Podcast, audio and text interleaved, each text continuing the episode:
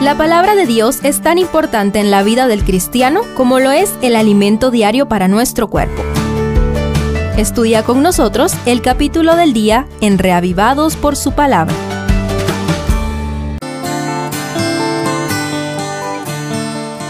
Zacarías 14 cierra el libro con una descripción del gran día de Jehová que abrazará a todas las naciones. Es una explosión de acontecimientos relacionados con la venida del Mesías, como se hubieran dado si Israel hubiera alcanzado el ideal divino.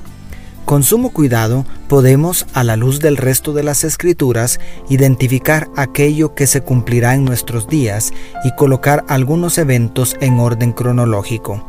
Primero, Jerusalén bajo ataque. Porque yo reuniré a todas las naciones para combatir contra Jerusalén.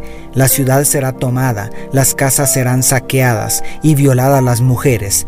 La mitad de la ciudad irá al cautiverio, pero el resto del pueblo no será sacado de la ciudad, declara el verso 2. Los profetas predijeron un ataque contra el pueblo de Dios después de su gloriosa restauración post-exílica. Llama la atención que Dios reunirá a todas las naciones. Esto quizá porque para la mentalidad hebrea Dios es autor también de lo que permite en su soberanía. Otro detalle sorprendente que ningún otro profeta menciona es que la invasión de Judá y Jerusalén tendría un éxito parcial y, sin embargo, sobrevive un remanente que podemos identificar con aquellos que fueron refinados con fuego del capítulo anterior. Esto guarda paralelo con la gran coalición de las huestes del mal que pinta Apocalipsis contra el pueblo que guarda los mandamientos de Dios. Una guerra en la que obviamente habrá algunas bajas entre las filas de Cristo, pero un resto sobrevivirá hasta la venida del Mesías. Segundo, Jehová sale a pelear por los suyos. Después saldrá Jehová y peleará contra aquellas naciones como peleó en el día de la batalla, declara el verso 3. La anterior descripción de guerra es horrorosa, pero Dios intervendrá para defender a su amada ciudad, derramando su ira sobre los enemigos de Sión a través de terribles plagas que provocarían tal pánico que se matarían entre sí, como lo describen los versos 12 al 15.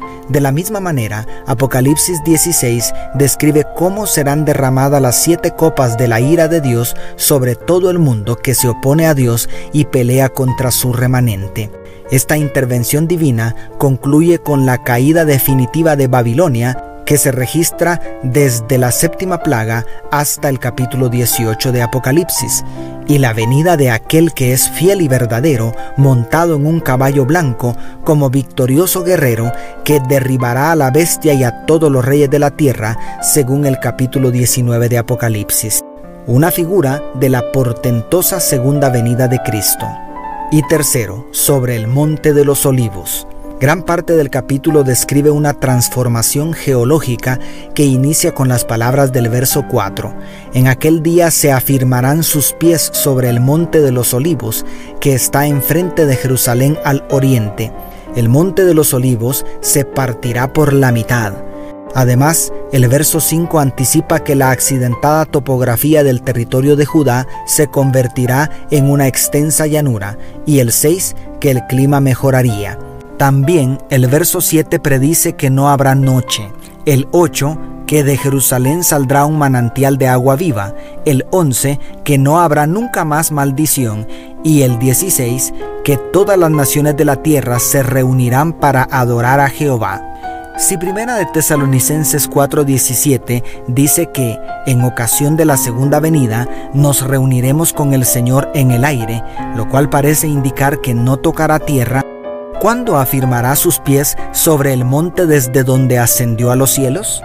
Inmediatamente después de la descripción del milenio en Apocalipsis 20, el versículo 2 de Apocalipsis 21 dice, Y yo, Juan, vi la santa ciudad, la nueva Jerusalén descender del cielo, de parte de Dios, ataviada como una esposa hermoseada para su esposo. Esto encaja perfectamente con la última declaración del verso 5 del capítulo que hoy estudiamos. Entonces vendrá el Señor mi Dios acompañado de todos sus fieles, como lo traduce la nueva versión internacional. De esta manera, el libro de Zacarías termina describiendo la tierra nueva que surgirá después de la tercera venida de Cristo a nuestro planeta.